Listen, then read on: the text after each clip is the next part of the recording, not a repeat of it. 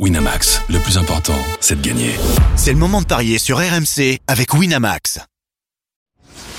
Les paris 100% tennis sont sur rmcsport.fr. Tous les conseils de la Dream Team RMC en exclusivité dès 13h Avec Eric Salio.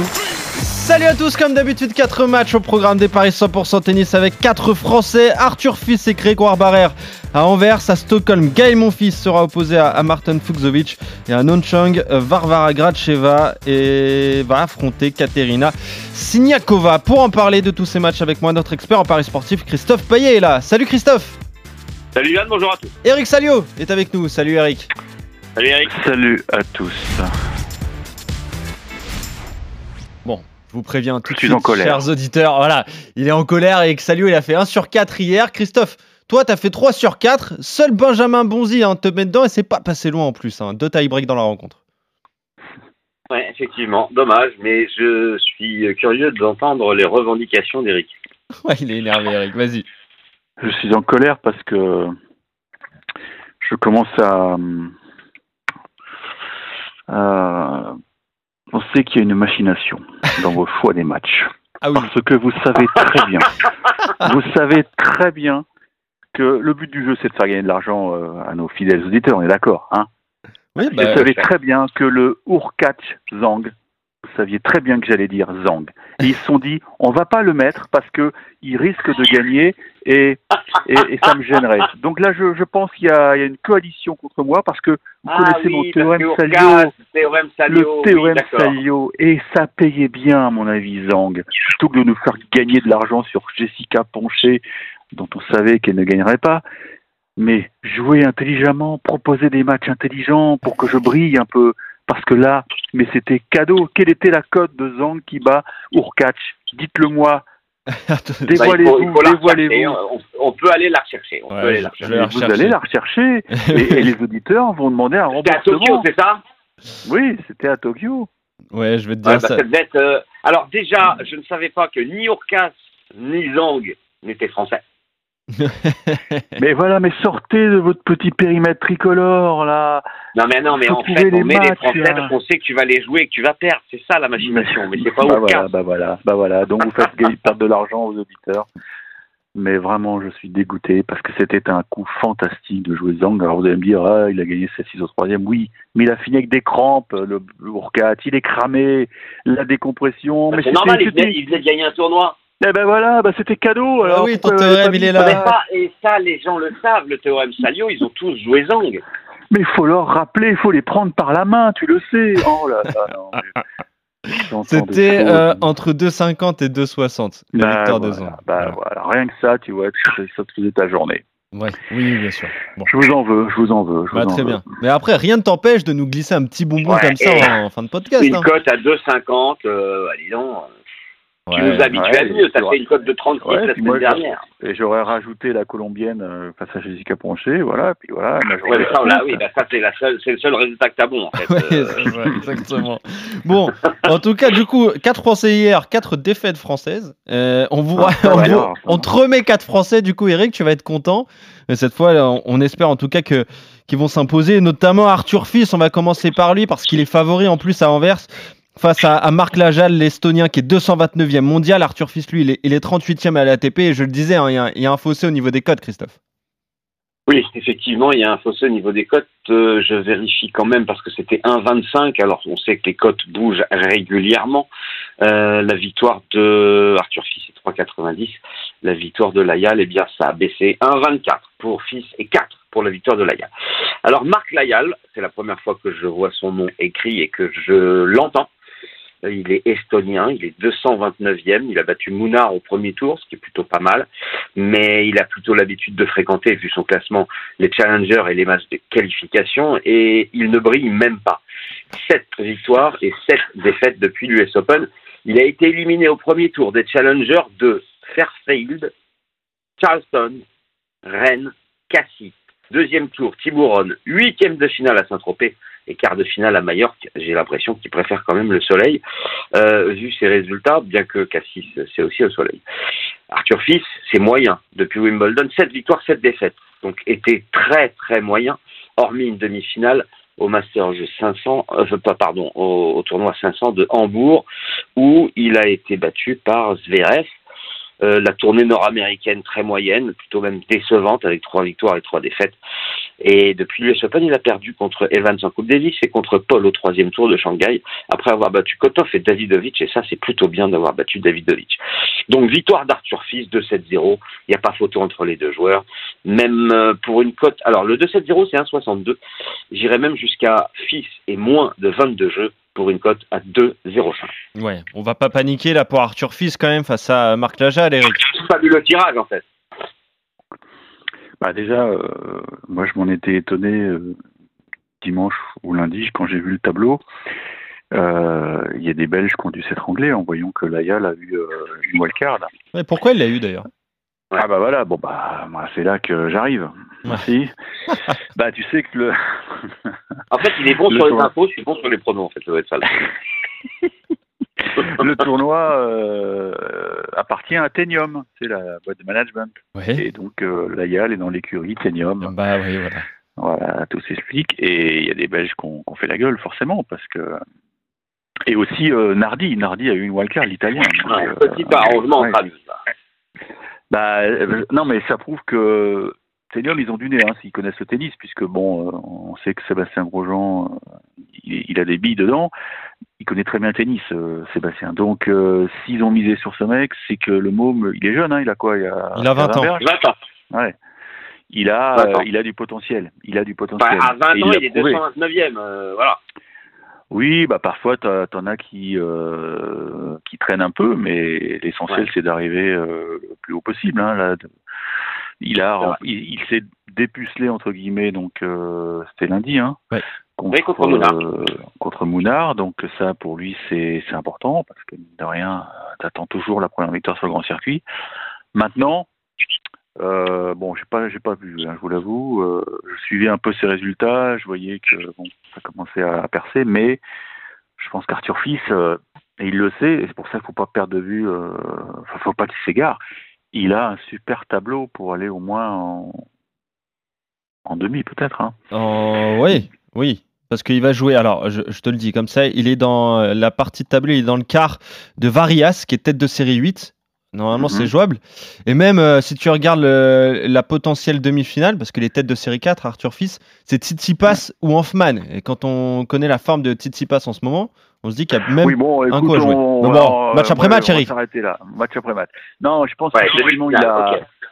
Il a un très bon coup à jouer ici. Euh, il, il, pensait vraiment pas être bail au premier tour, puisque faut savoir que la, liste initiale d'Anvers était monstrueuse, mais tous les mecs, enfin tous les mecs, beaucoup beaucoup de joueurs se sont tirés parce que parce que c'est crevant de d'arriver de, de, de, Chine. Donc de mémoire, il y avait bah, notamment Corda qui s'est retiré à la dernière minute. Euh, il y en a plein qui se sont retirés. Donc euh, effectivement, sur le papier, c'est c'est un plateau qui est qui est pas super super costaud. Donc il y a un quoi jouer. Je pense qu'il est il, est bien. Il est bien. Il veut finir l'année. Euh, pour les Français, c'est cette fin de saison, elle est sympa parce que tu es sur Bercy qui est derrière. Voilà. Hmm. Pour les Américains, pour les autres, c'est compliqué parce que tu t'éloignes de chez toi. Donc la motivation, elle est là. On l'a dit, euh, vous l'avez dit, euh, il peut être tête de série en Australie, ça passe par des perfs et euh, ça va commencer par une victoire cet après-midi. Surtout que les têtes de série là en vert, tu as parlé de Tsitsipas en 1, mais 2 c'est Schtroumpf et 3 c'est Bublik. Et je vais et je vais expliquer dans pas longtemps que la tête de série numéro 3 pourrait bien sauter. Donc Ouais. c'est pas mal. Ouais, maintenant je trouve euh, faut se le faire en indoor. Hein. C'est pas. ouais, aussi, aussi, ouais. C'est vrai que c'est sa surface préférée au, au, Kazakhstan et on va en parler euh, dans un instant, dans trois secondes même. Juste le temps de dire que vous êtes d'accord, en tout cas sur la victoire d'Arthur Fils contre Marc Lajal en deux manches. Mario, Eric, hein. Il a dit en deux. Ah, d'accord. Et donc la cote du français en deux. Mais avec un premier set peut-être euh, compliqué parce que tant qu'ils prennent la mesure du garçon. Ouais, je ne connais pas. Ouais. ouais. Alors, 2,7 euros, 1,58 ou moins de 22 jeux à 2,05 avec la victoire d'Arthur Grégoire Barrère contre Alexander Bublik, donc la tête de série 3, 36e mondial. Euh, Bublik, Barrère, lui, il est 72e, il vient de battre euh, Galan le, pour son entrée en lice et des cotes très équilibrées pour ce match, euh, Christophe. Oui, effectivement, un 80 pour la victoire de Barrère et 2 pour euh, la victoire d'Alexander Bublik. Ça s'explique par le fait que euh, Alexander Bublik traverse une période très compliquée. Depuis Wimbledon, il a gagné deux matchs de Coupe Davis contre deux Bulgares. Sinon, élimination au premier tour, Astana, Chengdu, US Open, Toronto, Washington. Euh, il a perdu contre... Alors c'est vrai que c'était pas toujours facile, hein, mais il avait notamment Monfils, Fourcas, Tim, mais aussi Giron et Hoffner. était catastrophique. Tournée nord-américaine, zéro pointé zéro victoire en trois tournois. Alors Barrère, c'est moyen. 60% euh, de victoire depuis l'US Open, battu par Crécy en demi-finale à Rome, par Caso, euh, pardon, à Rennes, par Caso en huitième de finale à Saint-Tropez, ça c'est vraiment une contre. Rodionov au premier tour à Astana, pas terrible. Puis bon, deuxième tour Shanghai, il a joué Alcaraz. Euh, tournée nord-américaine catastrophique aussi, une victoire en cinq matchs face à euh, Mochizuki et euh, était très moyen puisqu'il a un bilan négatif depuis Wimbledon. Mais on sait que Grégoire Barrière euh, adore l'indoor, c'est sûrement euh, sa surface préférée. Et ce qui est très étonnant, c'est qu'ils se sont joués cinq fois. Et jamais il y a un joueur qui s'est imposé deux fois de suite contre l'autre. Et si la logique est respectée, bah, c'est à Barrière de gagner puisque c'est Bublik qui a gagné la dernière. Et on est à un partout en 2023, les deux sur euh, cette surface en indoor. À Marseille, Bublik s'impose. À Montpellier, victoire de Barrère. Vu l'état catastrophique de Bublik, je joue Barrère à 1,80, mais attention quand même, ça peut être long, serré. 2-7-0, euh, il faut peut-être oublier, mais en revanche, le 3-7, sans donner le nom du vainqueur, c'est 2-0-5. Et Barrère est plus de 22, c'est 3-0-5. Ça fait beaucoup de possibilités pour gagner pas mal d'argent si le Français s'impose.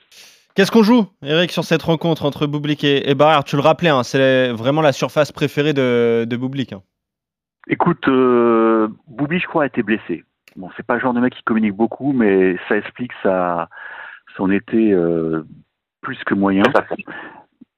Donc il a, il a du mal à, retrouver le rythme. Donc la, chance, elle est là pour Barrère. Moi, je me souviens du match contre, euh, du match de, Montpellier, ça avait été ultra serré, 6-4, 6-7, 7-6. Et il avait rendu dingue. Euh, ça avait été. Euh...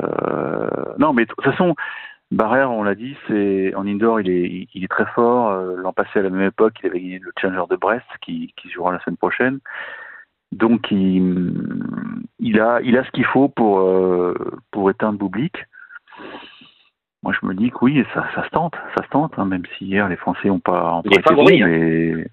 Oui, bah, ça m'étonne pas, mais je te dis, Boublik, il est vraiment à la recherche de, de, de du rythme. Il a, eu un, il a eu un petit pépin physique, je ne peux pas te dire quoi, mais j'en suis sûr. Euh, donc, euh, allons-y, allons-y sur, sur le Val-de-Marnay. Et on se court avec un tie-break à 1,98 Ouais, écoute, euh, avec les tie-breaks, je vais me calmer, parce qu'hier, je vous avais dit, vous verrez, Bonzi gagnera, il n'y aura pas de tie-break, il y a eu deux tie-breaks. Donc, Ah oui, c'est vrai. oui, oui, oui. Oh bah la totale, oui, c'était la totale. Oh la journée noire pour Eric Salio. Non, mais c'était plus sur le ton de la plaisanterie que tu as dit ça parce que la cote était belle. Ah non, non, j'y croyais. Non, non, mais il y croit toujours. Hein. Il, croit en ce qu'il dit, c'est ça, c'est ça le pire. Euh, Grégoire ah. Barrère face à Boublik, donc vous êtes d'accord pour la victoire du, du français. Stockholm maintenant avec euh, Gaël Monfils, 140e à la TP, opposé à Martin Fuxovic, 52e. Quels sont les codes de cette rencontre, euh, Christophe? 1,86, la victoire de Gaël Monfils. 1,90 même maintenant, il est passé à outsider de très peu puisque Fuxovic c'est à 1,88. Les cotes changent énormément en une heure, hein. c'est assez fou. Alors Gaël Monfils 1,90 et Fuxovic 1,88. Gaël Monfils reprend après euh, l'US Open, c'est son premier tournoi, même s'il a fait une exhibe à, la Lever Cup où il a perdu contre Roger Yassim, on ne compte pas ça. Donc c'est son premier tournoi ATP depuis l'US Open il a, fait une très très belle tournée nord-américaine finalement, puisque il a quand même atteint les quarts de finale euh, à Toronto, il a battu Tsitsipas, donc il a eu de belles victoires. Euh, et les trois derniers joueurs qui ont battu Gaël, mon fils, s'appellent Rubles, Djokovic et Sinner. Euh, et plus fort que Fuxovic, ça c'est sûr. Fuxovic, bilan moyen, très moyen. 40% de victoire sur les 10 derniers matchs. Il reste sur des éliminations au premier tour à Astana et au troisième tour à Shanghai, face à Hoffner et face à Serundulo. Euh, il a perdu contre Atman, par exemple, en quart de finale à Segovie. Euh, il a perdu au premier tour à Astana et à Cincinnati, au deuxième tour à Winston-Salem et à l'US Open. En clair, c'est euh, bof, Fuxovic en ce moment. Meilleur perf, ça remonte avant Wimbledon avec une demi-finale sur le gazon à Stuttgart. Alors, même si Gaël reprend, euh, je vois bien mon fils s'imposer à 1,90. On rappelle qu'il a déjà gagné le tournoi il y a 12 ans. C'était en 2011 et qui mène 2-0 dans les confrontations face à Fuxovic. Donc pour toutes ces raisons, victoire de Gaël, mon fils. Après, ça peut être un premier set un peu long, c'est un peu un diesel, Gaël, et un deuxième set où il prendrait la mesure de Fuxovic, par exemple. Ok, donc victoire quand même de Gaël, mon fils, euh, à la fin ah face à Martin Fuxovic. Eric, est-ce que Gaël va remporter une, rencontre? Ça fait longtemps maintenant, ça fait depuis le, 30 août, hein, Christophe le disait, à, l'US Open et sa victoire contre Taro Daniel. Mais voilà, la question c'est de savoir où il en est physiquement en fait, Gaël, mon fils. Alors, euh, c'est l'un des, des challenges pour moi de cette fin de saison, le, parcours de Gaël, mon fils, parce que je pense qu'il est en mission. Vous savez qu'il est, bah, il est 140, donc euh, s'il veut, s'il veut être top 100, euh, quand même. Oui, Christophe. Quand aller chercher un paquet de points. Hein. Et en gros, il a trois tournois pour ça. Stockholm, Vienne, Bercy. Alors peut-être qu'il jouera à Metz en tout cas, il n'est pas inscrit à Metz. Euh, mais bon, effectivement, si, si le directeur du tournoi reçoit un coup de fil de Gaël Monfils pour une wildcard, je pense que les choses peuvent s'arranger. mais euh, c'est un sacré challenge. Maintenant, euh, ça a été pensé, hein, c'était une stratégie, puisque l'US Open avait longuement discuté avec lui après sa défaite face à Roublev, et il dit là je coupe, je coupe parce que je me suis fait cinq semaines de, de, folie aux États-Unis. Alors il a coupé sans vraiment couper, puisqu'il est allé jouer l'UTS. Euh, et ensuite, il a joué la Lever Cup. Mais depuis la Lever Cup, il a passé du temps en famille. Je pense qu'il s'est régénéré. Euh, il a profité de sa fille qui vient de fêter ses un an, hein, ça ne nous a pas échappé. Et je pense qu'il a les dents qui rayent le parquet. Moi, je suis très excité de le voir tout à l'heure. En plus, ils l'ont mis en, match vedette, hein, 18h, je crois, évidemment. Bien sûr. C'est toujours une attraction, c'est toujours une attraction, l'amour. Je pense qu'il va pas décevoir. Je pense qu'il va pas décevoir. mais attention à Fuxovic, parce que il a très très bien joué euh, contre Félix auger C'était un match énorme à Shanghai. Plus de 3 heures de match, hein, si mes souvenirs sont bons. Et il est toujours dur à manœuvrer. Ouais, 3h24 minutes de match. Ouais, c'est ça. Ouais. Et il est toujours dur à manœuvrer. Et puis, pour ceux qui adorent la Monf, euh, je suis obligé de vous demander de taper euh, Fuxovic, mon fils, Madrid juste pour la régalade, parce que c'est l'un des plus beaux points de l'histoire du tennis. C'est marrant parce que, pour l'anecdote, j'étais à Madrid ce jour-là et je traînais près des cours annexes et euh, je voulais voir euh, le match, mais j'étais un peu en retard, donc je ne pouvais pas accéder au stade. Et j'entends une clameur, mais c'est comme si euh, un mec venait de marquer un but sur un stade de foot eh ben, c'est le point de folie de Gaël Monfils, un des plus beaux points de l'histoire du Nice, une sorte de, de passing alors qu'il est quasiment dos, euh, ah, oui. filet. Je sais pas comment il fait, tu te souviens ouais, bien Et c'est sur un petit cours annexe et c'est magique de revoir ça parce que vraiment, vous voyez que là, c'est pas un public de tennisman, c'est un public de footeux. Les gens sont debout. Debout, il y a, il y a comme un hurlement parce que c'est un coup qu'on a quasiment jamais vu dans l'histoire du tennis. Donc voilà, ça va sûrement lui rappeler de bons souvenirs, ce, coup euh, fabuleux euh, réussi face à Fuxovic à Madrid. Ça date, ça je sais, mais c'est vraiment l'un des plus beaux hot shots hein. que j'ai. Ouais, c'est ça, que j'ai jamais vu. Donc moi j'y crois, mais je vois un match compliqué parce que mine de rien, il va, être un peu rouillé, donc euh, pourquoi pas en trois. Ok, une victoire de Gaël Monfils en trois manches, Christophe? C'est bien coté, c'est 3,85. En tout cas, vous êtes d'accord sur le succès du français. Vas-y. Petit euh, élément stratégique. On peut jouer Gaël Monfils en plus de 22. Euh, y a 3-7, il y aura forcément plus de 22, à moins de 3 fois 6-0. Euh, c'est coté à 3-15. Donc pour la différence, c'est intéressant au cas où il y aurait par exemple, n'importe quoi, 7-6, 7-6. Voilà. Oui, Ouais, ça permet de se, couvrir un, tout petit peu. Euh, donc, victoire quand même au bout de, de Gaël. Nonchang maintenant avec Varvara Gracheva, la française, 45e à la WTA qui est opposée à Katerina Siniakova, 60e. Est-ce que la Française est favorite de cette rencontre, Christophe? Eh Non, pas du tout. Eh la Française est à 2,40, 1,56 pour la victoire de Siniakova. Alors, c'est logique. Siniakova mène 1-0 dans les confrontations. Euh, Gracheva a gagné 30% de ses 10 derniers matchs, donc ça veut dire 70% de défaites. 4 victoires depuis Wimbledon, dont 2 en qualif, pour 9 défaites. Elle est au fond du trou. Euh, la néo-française, avec des éliminations au premier tour à Washington, à Montréal, à Cleveland, à Hong Kong, et au deuxième tour à Cincinnati, à Pékin. Elle a un bilan très négatif depuis Roland Garros, puisqu'elle a gagné que 7 matchs sur 19. Alors, elle a battu Rakimova de 7-0. Siniakova, elle, s'est imposée face à Wang, Yuan Wang. Hein, euh, la cote était à 1-0-1 pour Siniakova, donc c'est logique. Et elle, elle a un bon bilan en Asie, 70% de victoire. Avant l'Asie, elle avait 6 matchs, 6 défaites euh, depuis Wimbledon. Donc visiblement, l'Asie lui a réussi. Victoire de Siniakova à 1,56. Ouais. C'est compliqué hein, pour euh, Gracheva finalement cette saison, Eric? Oui, bah écoute, c'est souvent compliqué l'année de la confirmation, si je peux appeler ça comme ça, parce que c'est vrai qu'elle était montée assez haut.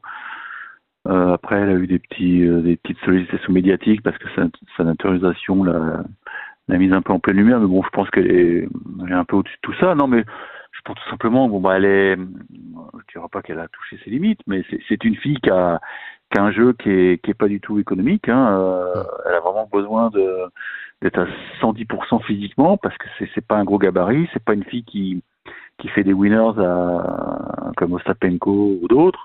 Donc euh, faut qu'elle travaille ses adversaires. Maintenant, je vous trouve euh, pessimiste, ouais, mais je peux peut-être appliquer mon théorème là quand même, même s'il est à retardement. J'en étais sûr. Bah oui, la fatigue de Siniakova qui a, qui a fait finale, hein, c'est ça, euh, dimanche Oui, c'est ça. Bah, tu parlais la Fernandez. Ouais, donc euh, pas évident, pas évident pour elle, même si bon, euh, oui, elle a, attends, euh, c'est un deuxième tour, donc elle a joué ou elle était pas Elle a joué, elle a joué contre Wang. Elle a joué. contre Wang, je disais là, une Ouais. chinoise. Ah ouais, ah ouais, ah, d'accord. Bah c'est la deuxième lame, je, je joue, je joue Gracheva. Euh, c'est, elle a joué sur, euh, on va dire sur l'élan, mais là elle va, elle va, elle va prendre un petit coup de fatigue. Oui, puis hier, euh, dit ça la pour, chinoise euh, qu'elle a l'italienne. affrontée euh, était invitée, elle n'est pas classée. hein. Ouais, elle n'est Voilà, pas classée. Donc, euh, victoire 6-3, 6-3. Donc oui, je, je maintiens mon théorème, ça peut, ça peut le faire. Ok, donc victoire de euh, Varvara Gracheva pour toi. Eric, rappelle-nous les codes de cette rencontre, Christophe. Tu te rends compte, Johan, Eric joue les quatre Français. c'est ça, le problème. c'est évidemment ça le problème. Mais oui, Moi, moi, moi j'ai un petit doute quand même euh, sur euh, Barrère Boublik. On sait jamais, Boublik, il est tellement imprévisible. Réveillé. Oui, en plus, ouais, mais puis les codes sont, sont très équilibrés et, et c'est pas pour rien. En tout cas, vous êtes d'accord donc sur les victoires d'Arthur Fils, de Grégoire Barrère et de Gaël Monfils. Et le désaccord, il est entre euh, Gracheva et Siniakova, la française pour toi, Eric Gracheva, et Siniakova pour toi, euh, Christophe. On se retrouve demain justement pour faire le bilan de tous ces paris, pour parier sur les autres rencontres prévues euh, demain. Salut Christophe, salut Eric, et salut à tous. Bonne journée à vous. Winamax, le plus important, c'est de gagner. C'est le moment de parier sur RMC avec Winamax. Les jeux d'argent et de hasard peuvent être dangereux. Perte d'argent, conflits familiaux, addiction. Retrouvez nos conseils sur joueurs-info-service.fr et au 09 74 75 13 13. Appel non surtaxé.